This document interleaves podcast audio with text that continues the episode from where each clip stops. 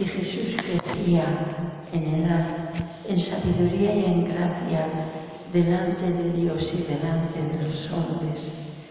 Y el lunes dijimos que después Jesús entró en un silencio, en un largo silencio de 18 años. Dicen los psicólogos actuales que cuando el amor humano llega a la cumbre, el 95% el silencio a veces nos hace pensar en nuestra sociedad metida en tantos ruidos que será lo que falta.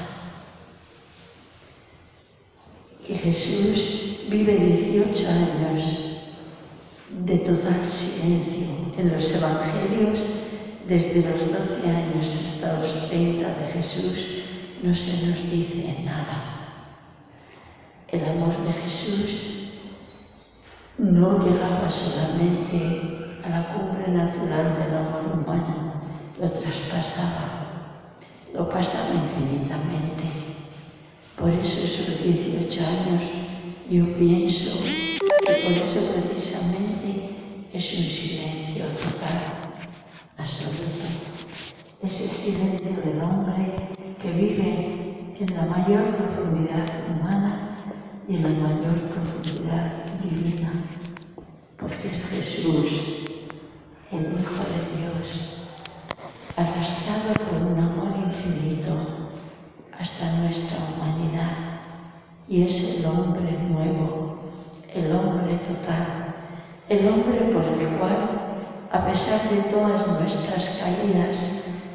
a pesar de todos nuestros egoísmos y nuestros pecados, a pesar de todas las guerras de la humanidad, de todos los crímenes, es el hombre por el cual la humanidad, a pesar de todo, sigue teniendo un sentido infinito, un significado infinito.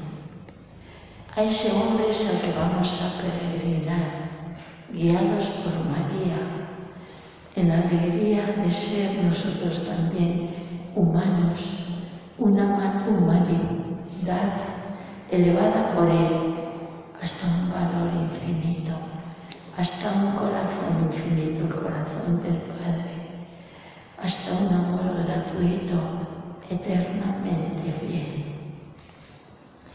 Jesús, después de sus 18 años de silencio, comienza su vida pública contestando a la llamada del Padre, que le, que le pedía que proclamase su reino.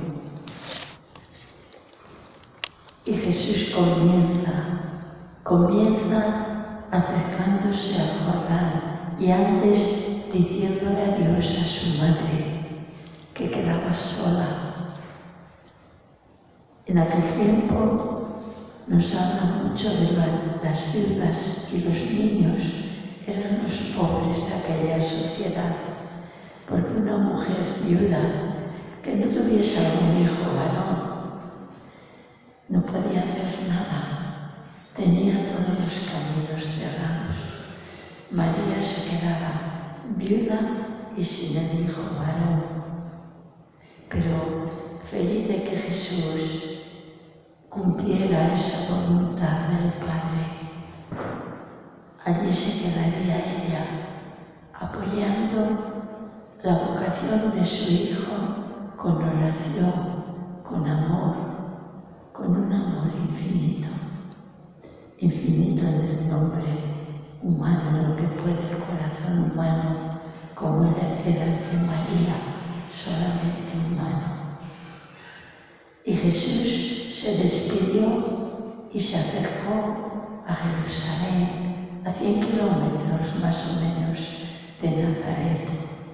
Se acercó a Jerusalén, donde ya hacía tiempo que al sur de Jerusalén, en el desierto, había aparecido hijo de la pariente de María, que María visitó, el hijo de Isabel, Juan el Bautista. Había aparecido en la forma de los profetas del Antiguo Testamento,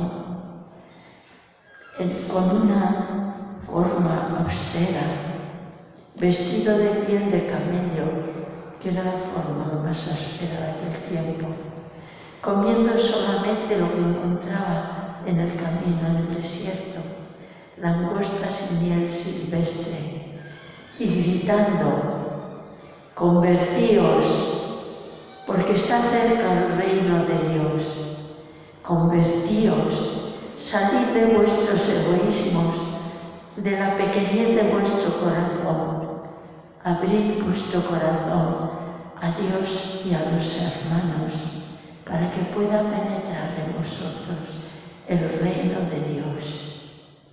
Y todos aquellos que oían la voz de Juan como una llamada de Yahvé y que querían realmente convertirse, salir de esos egoísmos y abrirse al amor infinito de Dios, compartir ese amor infinito en un corazón abierto a los hermanos, iban al Jordán para que Juan los bautizara. Por eso precisamente a veces a los niños, también aquí en España, se les bautiza con agua del Jordán. Y entre, un día entre aquella multitud que esperaba el bautismo de Juan, Juan divisó un hombre, al hombre, al hombre nuevo, al Hijo de Dios hecho uno de nosotros, en todo igual a nosotros menos en el pecado, porque Él nunca pecó, porque su corazón siempre estuvo totalmente abierto a Dios y a los hermanos. Allí estaba ese hombre, el único hombre que no se podía convertir, porque había estado siempre, siempre abierto. Ese hombre esperaba entre la multitud para recibir el bautismo de Juan. Y Juan, cuando le llegó el turno, le dijo, debía ser yo el que, el que debía ser bautizado por ti. Pero Jesús le dijo, no, cumplamos ahora la voluntad del Padre, porque Jesús, nuestro hermano mayor, aunque él no necesitaba el bautismo, había venido para caminar con nosotros. Y con sus hermanos pecadores penetró en el Jordán, aunque él no lo necesitaba. Allí recibió el bautismo de Juan. Y parece que el Padre Yahvé sintió como un movimiento de profunda emoción en su corazón. Y por primera vez en la Biblia responde esa fidelidad del Hijo, revelando el misterio más profundo de Dios en el bautismo de Jesús, por primera vez en la Biblia se nos revela que Dios es uno, único, pero es al mismo tiempo Padre, Hijo y Espíritu Santo. Es el gran misterio de Dios que por primera vez aparece en la Biblia. Ese Dios que es uno único y es Padre, Hijo y Espíritu Santo, unidos en un amor infinito, gratuito, incondicional, eterno. es la unidad, la identificación en el amor que Dios quiere para el hombre, pero que tanto nos cuesta conseguir, porque el egoísmo se nos mete por el medio. También hoy nos gritan, convertíos, dejad vuestros egoísmos, abrid el corazón a Dios y a los hermanos, porque está cerca el reino de Dios. Pedimos a María que ella nos ayude a abrir nuestro corazón a ese reino de Dios. Padre nuestro que estás en el cielo, santificado sea tu nombre, venga a nosotros tu reino, hágase tu voluntad en la tierra como en el cielo. Danos hoy nuestro pan de cada día, perdona nuestras ofensas como también nosotros perdonamos a los que nos ofenden. No nos dejes caer en la tentación y líbranos del mal. Amén. Dios te salve María, llena eres de gracia, el Señor es contigo, bendita tú eres entre todas las mujeres, y bendito es el fruto de tu vientre Jesús. Santa María, Madre de Dios, ruega por nosotros pecadores, ahora y en la hora de nuestra muerte.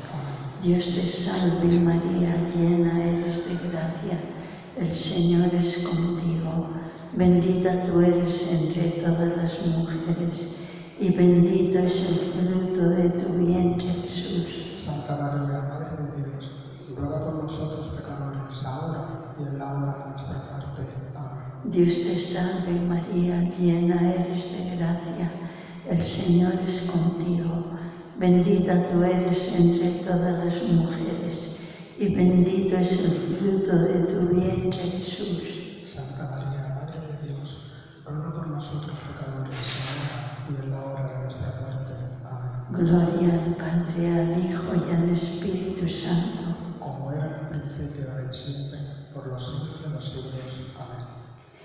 En el segundo misterio contemplamos el primer milagro de Jesús en las bodas de Canaán. En el centro de este misterio aparece la figura delicada, prudente, muy despierta acerca de las necesidades de los demás, esa figura llena de amor y de prudencia de una mujer especial, una mujer llena de amor y de luz de María de Nazaret. Jesús hacía poco que había elegido a sus doce apóstoles y con ellos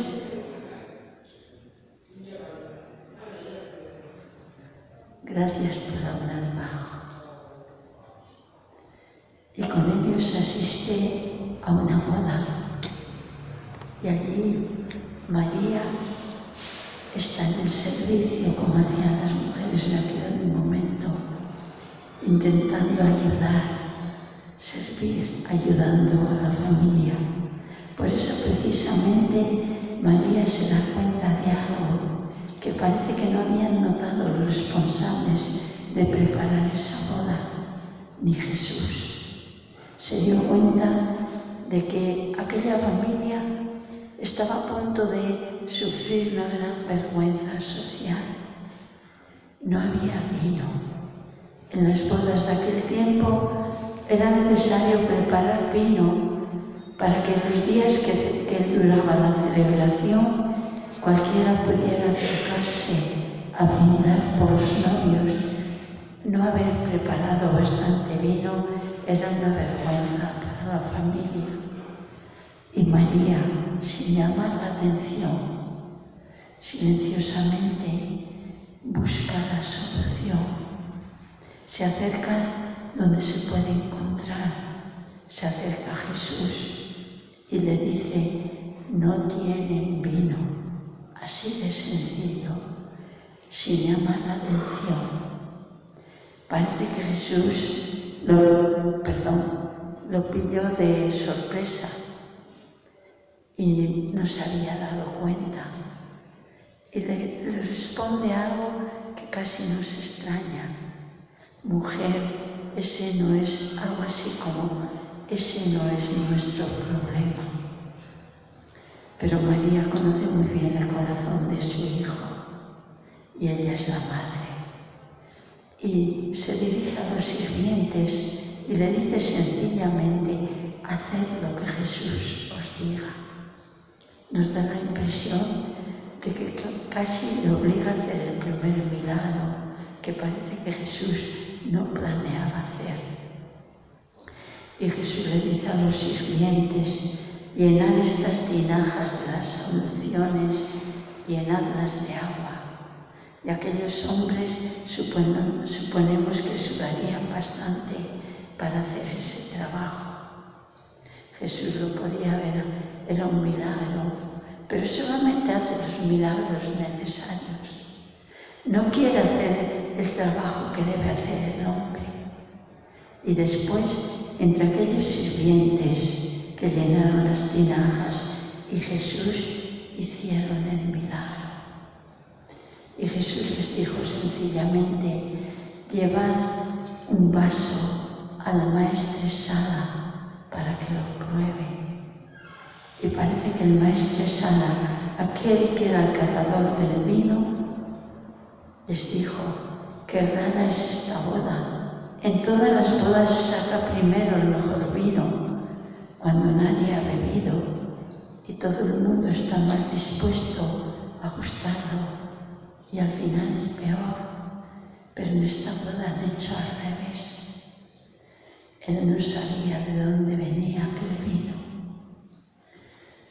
Los esfuerzos humanos son muy importantes. Dios no nos quiere anular, no lo hace.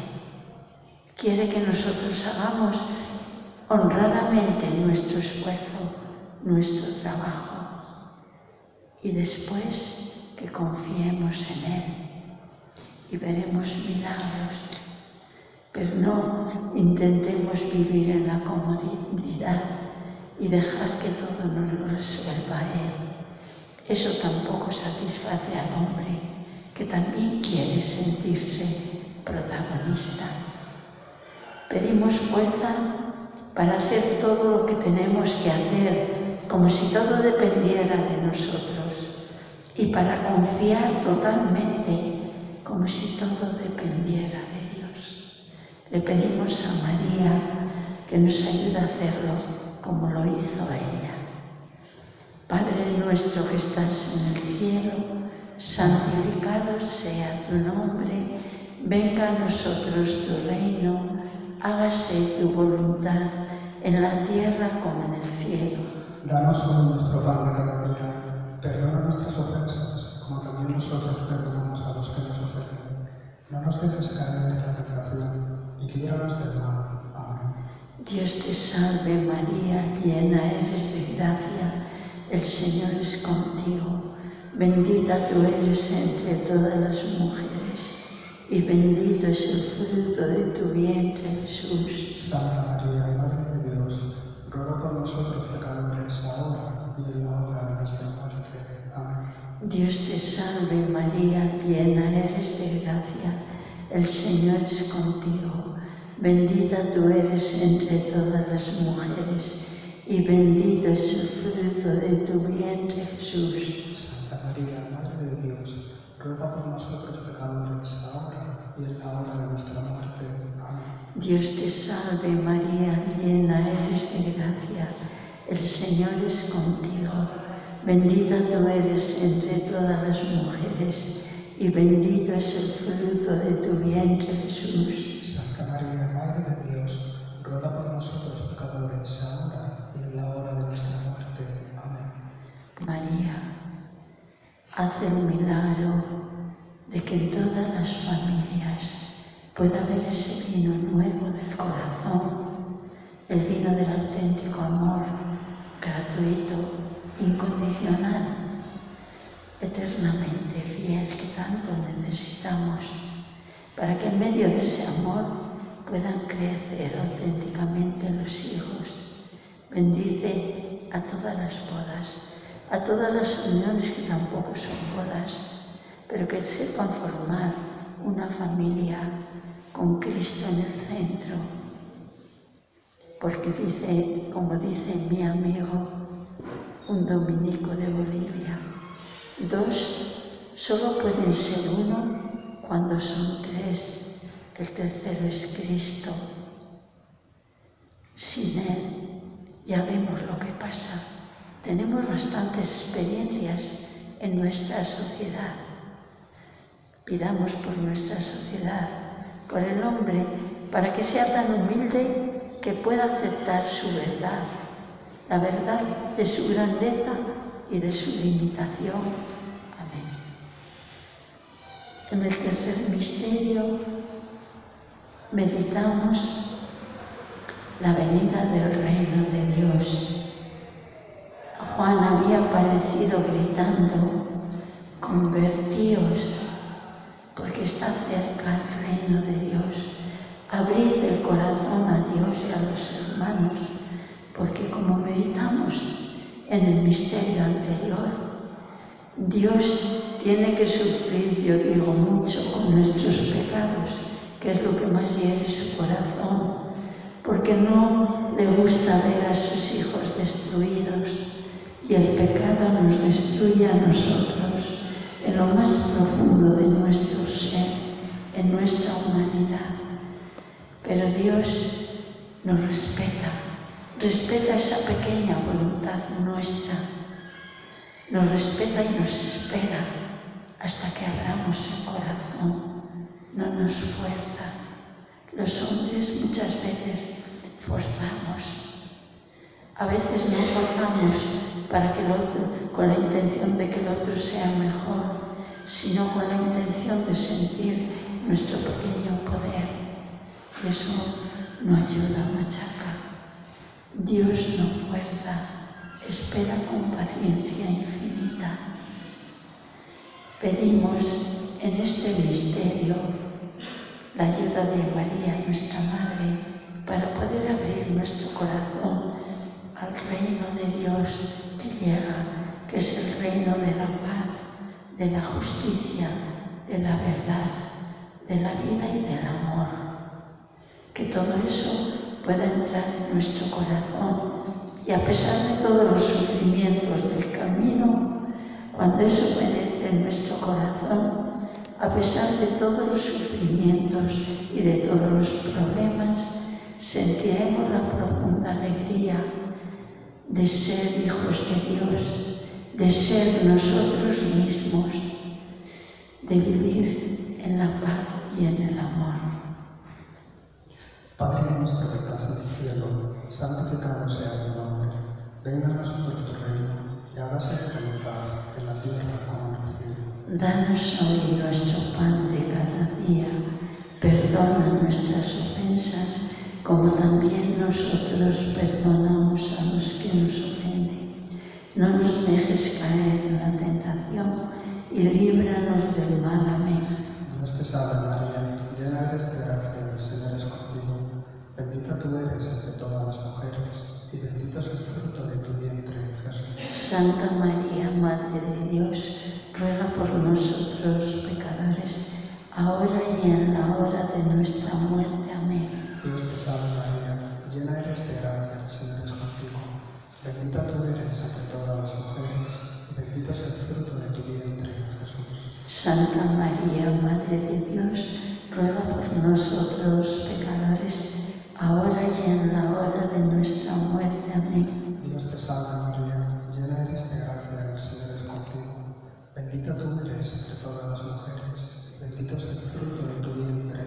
Gloria, Santa María, Madre de Dios, ruega por nosotros pecadores, ahora y en la hora de nuestra muerte. Amén. Gloria al Padre, al Hijo y al Espíritu Santo. Como era en el principio, ahora y siempre, por los siglos de los siglos. Amén. En el cuarto misterio meditamos la transfiguración de Jesús en el monte Tabor. Hemos, hemos hablado ya antes, meditado acerca de los 18 años de silencio de Jesús. Jesús no quiere llamar la atención, quiere salvar a la humanidad. No le importa llamar la atención, que le reconozcan siquiera, pero quiere salvarnos y solo nos salvamos por Él. Por eso nos atrae a Él, nos llama. Allí en el monte Tabor ya estaban cerca de la pasión de Jesús y Jesús es siempre el corazón lleno de amor y de misericordia. Jesús sabe que sus discípulos son muy débiles y sabe que van a vivir el momento más duro de su vida. Ver que aquel maestro aquel hombre en que ellos habían creído totalmente como enviado de Dios, Jesús de Nazaret, iba a morir como un esclavo, iba a sufrir la muerte más terrible, la muerte en la cruz, después de ser humillado, azotado, despreciado. Eso era demasiado fuerte para aquellos hombres todavía débiles. Y Jesús, antes de morir, quiere mostrar las tres responsables del grupo, a Pedro, a Santiago y a Juan, un poco de su gloria. También ellos van a caer, van a oír en el momento más importante de Jesús, cuando lo, cuando lo aprisionan para llevarlo a la muerte. Van a oír, van a dejarle solo y hasta uno de ellos, la primera de todas las columnas de los doce, Pedro, va a negar que lo conoce. Jesús sabe esa debilidad y con una misericordia infinita les muestra un poco de su gloria, para que cuando caigan no se queden caídos en el camino, se levanten, sigan caminando hasta el fin de su vocación y estos apóstoles harán.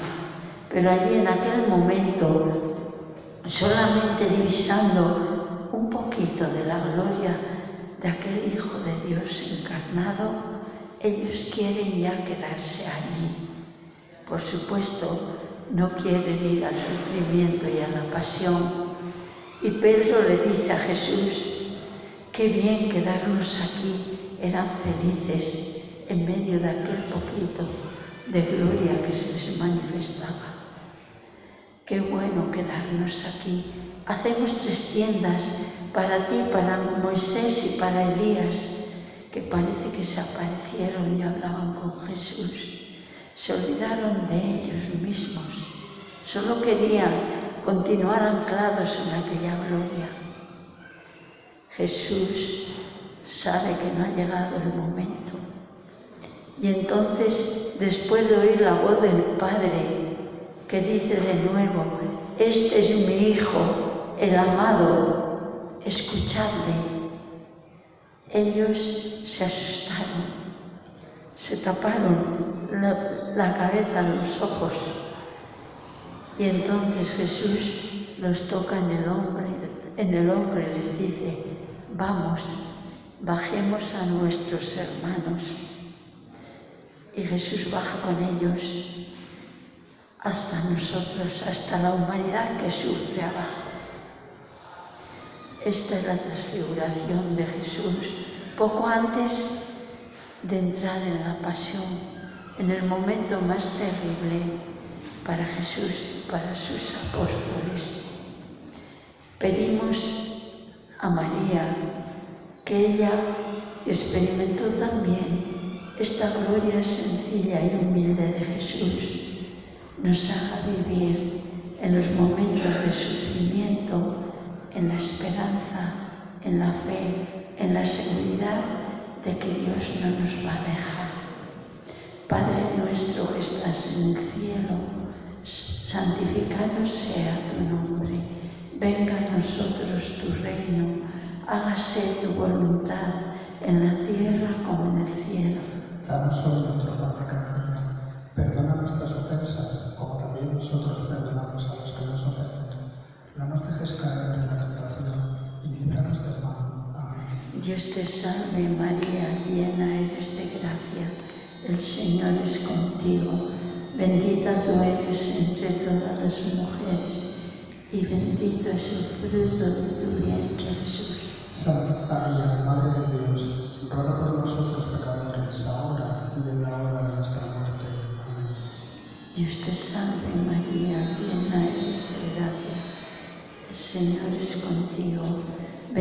bendito eres entre todas las mujeres y bendito es el fruto de tu vientre, Jesús. Santa María, Madre de Dios, ruega por nosotros pecadores, ahora y en la hora de nuestra muerte.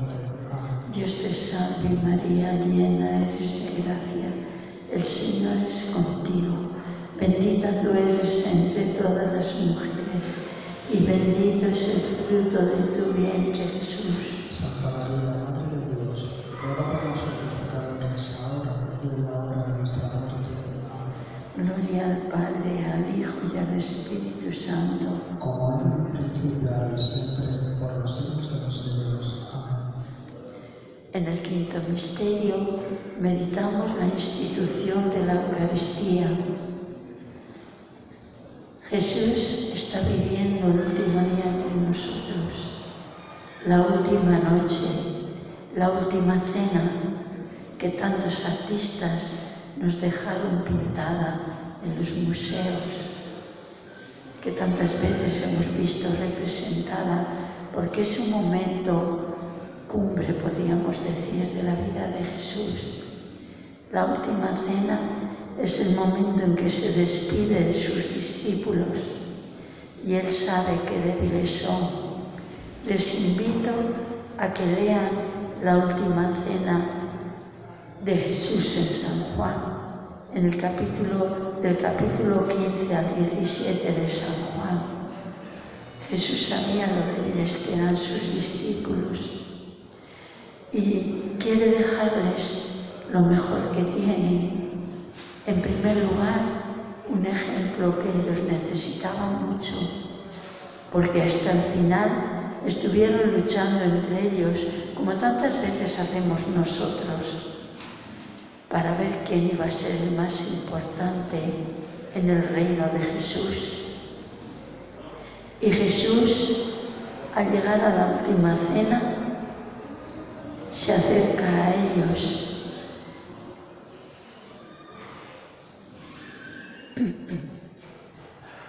Se acerca a los discípulos y hace lo que hacían los esclavos en las casas de los ricos, cuando una visita importante llegaba, un esclavo, eran caminos de polvo y caminaban descalzos o con sandalias abiertas. Por eso un esclavo venía con un recipiente de agua y le lavaba los pies. Jesús hizo eso con los discípulos en la última cena tomó una toalla, nos dice San Juan, se la ciñó a la cintura y comenzó a lavar los pies, a arrodillarse a los pies de sus discípulos y lavárselos. Ellos se dejaron lavar, sorprendidos, menos Pedro, que yo le llamo el discípulo español, porque hablan siempre. Pedro le dijo a Jesús, Tú no me lavarás los pies a mí, ¿cómo me vas a lavar los pies tú a mí? Y Jesús le dijo, si no te lavo los pies, no tendrás parte conmigo. Y Jesús en ese impulso tan español le dijo, no solo los pies, sino también todo, el cuerpo, la cabeza. Y, pero se dejó lavar. Y al final Jesús les dice, Me llamáis maestro y señor, y tenéis razón, porque lo soy. Pero siendo vuestro maestro y señor, he lavado vuestros pies. Lavaos los pies también vosotros, unos a otros. Qué buena lección para nosotros que somos tan orgullosos, que nos gusta sentirnos superiores a los demás que a veces nos cuesta tanto cuando parece que una palabra nos humilla un poco. Qué buen ejemplo. No tenemos que tener nunca como humillación el servir a nuestros hermanos. Nadie es mayor que nadie, porque todos somos hijos de Dios. Y diciendo algo más concreto, todos nacimos igualmente ustedes mudos y todos vamos a morir igualmente solos. Nadie es mayor que nadie. No nos sintamos tan fácilmente humillados, tan fácilmente el orgullo empuja nuestra violencia y sentimos rencor o hasta odio a nuestros hermanos. Jesús les dijo, haced lo mismo vosotros unos con otros. No, no os parezca tan fuerte estar a los pies de vuestros hermanos. Y después Jesús les dijo, os dejo mi mandamiento. Les había dicho muchas cosas durante su vida pública, pero al final le dice, este es mi mandamiento que os améis unos a otros como yo os he amado. En el Antiguo Testamento nos decían, ama a tu prójimo como a ti mismo. Aquí Jesús nos hace levantar la vista mucho más arriba al amor verdadero, un amor como el del Padre, gratuito, incondicional, entregado, que entrega la vida.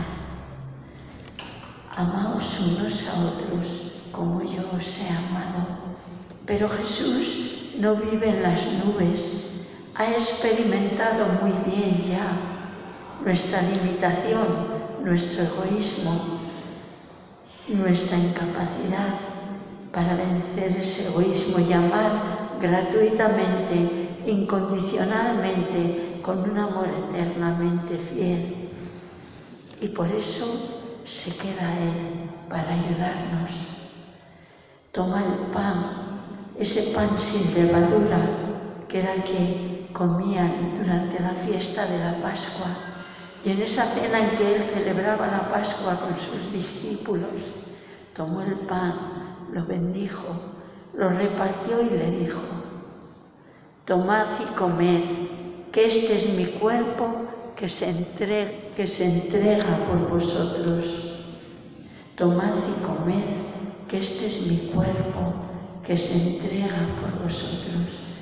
Y después, bendiciendo la copa de vino, le dice, tomad y bebed, que este es el cáliz de la nueva alianza en mi sangre, que será derramada por vosotros y por todos para la salvación del mundo. Y Jesús repartió eso entre sus discípulos. Jesús, el Hijo de Dios, decidió de quedarse entre nosotros en la forma más sencilla de un pedazo de pan, de una copa de vino. El alimento más sencillo de aquel momento del pueblo de Israel Y después les dijo, haced esto en memoria mía. Haced esto en memoria mía. Esto es lo que hacemos en la Eucaristía, en la misa que se celebra aquí en este altar. Por eso pedimos a toda la gente que está aquí en San Antón que respeten ese momento tan grande en que Dios se nos da escondido en un pedacito de pan. Eso es la Eucaristía, el gran regalo de Jesús, porque quería penetrar hasta el fondo de nuestro ser y ayudarnos a amar, amar como ama Dios. Yo sé que lo hace, porque en mi debilidad, que es mucha, tengo la experiencia de cómo me ha cambiado.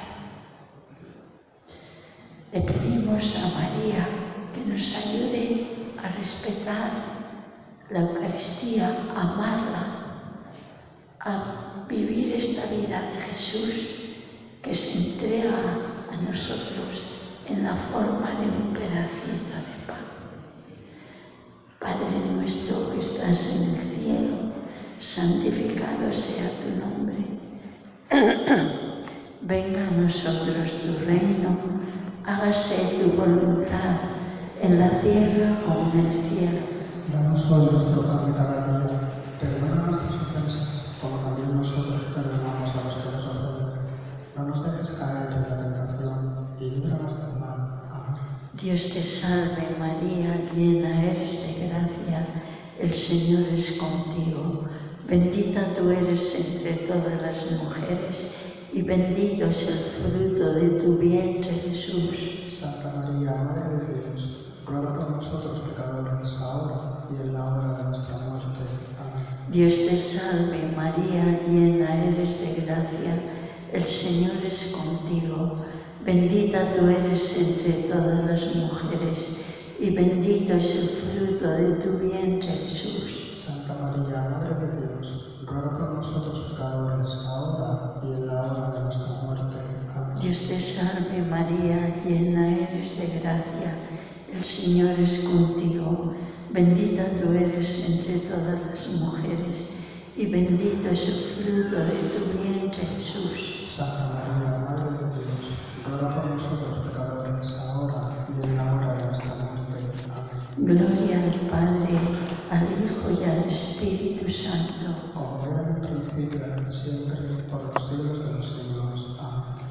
Vamos a rezar hoy la letanía tradicional de Nuestra Señora, que hace mucho tiempo que no rezamos. Señor, ten piedad. Señor, ten piedad. Cristo, ten piedad. Cristo, ten piedad. Señor, ten piedad. Señor, ten piedad. Cristo, óyenos. Cristo, escúchanos. Cristo, escúchanos. Dios Padre Celestial. Ten misericordia de nosotros. Dios Hijo Redentor del mundo. Ten misericordia de nosotros. Dios Espíritu Santo. Ten misericordia de nosotros. Trinidad Santa, un solo Dios. Ten misericordia de nosotros. En esta, desde ahora vamos a Arzada María. Vamos a pedirle que esté cerca de los que están en el último plaza en el último tramo de su camino, que esté a su lado, que les dé fuerza, a ella a todos los que sufren, a ellos y a todos los que sufren. Santa María, ruega por nosotros. Santa Madre de Dios, ruega por nosotros. Santa Virgen de las Vírgenes, ruega por nosotros. Madre de Cristo, ruega por nosotros. Madre de la Divina Gracia, ruega Madre Purísima, Madre Castísima, Madre Virgen, Madre Santa, Madre Inmaculada, Madre Amable, Madre Admirable, Madre del Buen Consejo, Madre del Creador, Madre del Salvador, Madre de la Iglesia, Virgen prudentísima, Virgen digna de veneración, Virgen digna de alabanza, Virgen poderosa, Virgen clemente, Virgen fiel, ideal de santidad, morada de la sabiduría, causa de nuestra alegría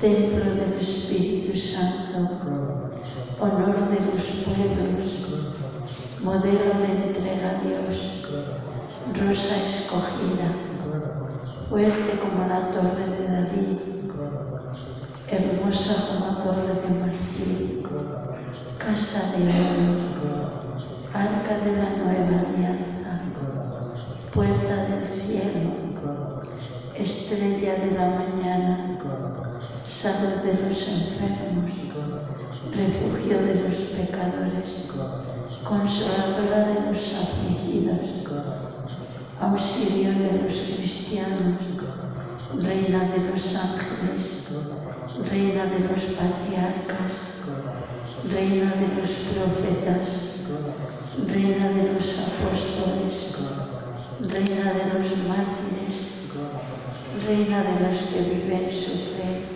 Reina de las vírgenes, Reina de todos los santos, Reina concebida sin pecado original, Reina elevada al cielo, Reina del Santo Rosario, Reina de la familia, Reina de la paz, Reina de la paz, Reina de la paz.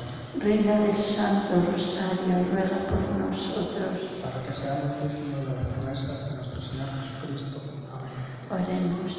Oh Dios, cuyo Hijo unigénito nos mereció con su vida, muerte y resurrección el premio de la vida eterna, te rogamos concedas que, meditando estos misterios en el Santo Rosario de la Bienaventurada Virgen María, imitemos los ejemplos que contiene y obtengamos la recompensa que promete por Jesucristo nuestro Señor.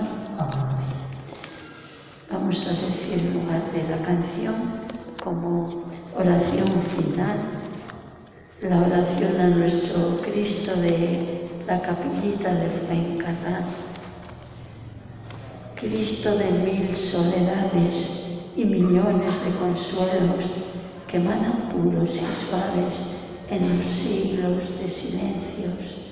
Los hombres pasan y pasan, atrapados en sus sueños, olvidando a su Señor que vive y muere por ellos. Bendita sea la mano que descubrió tu misterio, belleza de vocación cumplida al concluir el sendero. Ese rostro tan humano fuerza de nuestros deseos, divinidad compañera de mi corazón pequeño.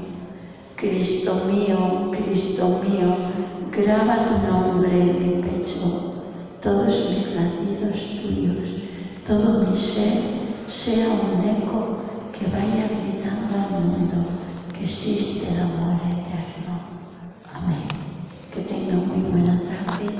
Muchas gracias por acompañarnos.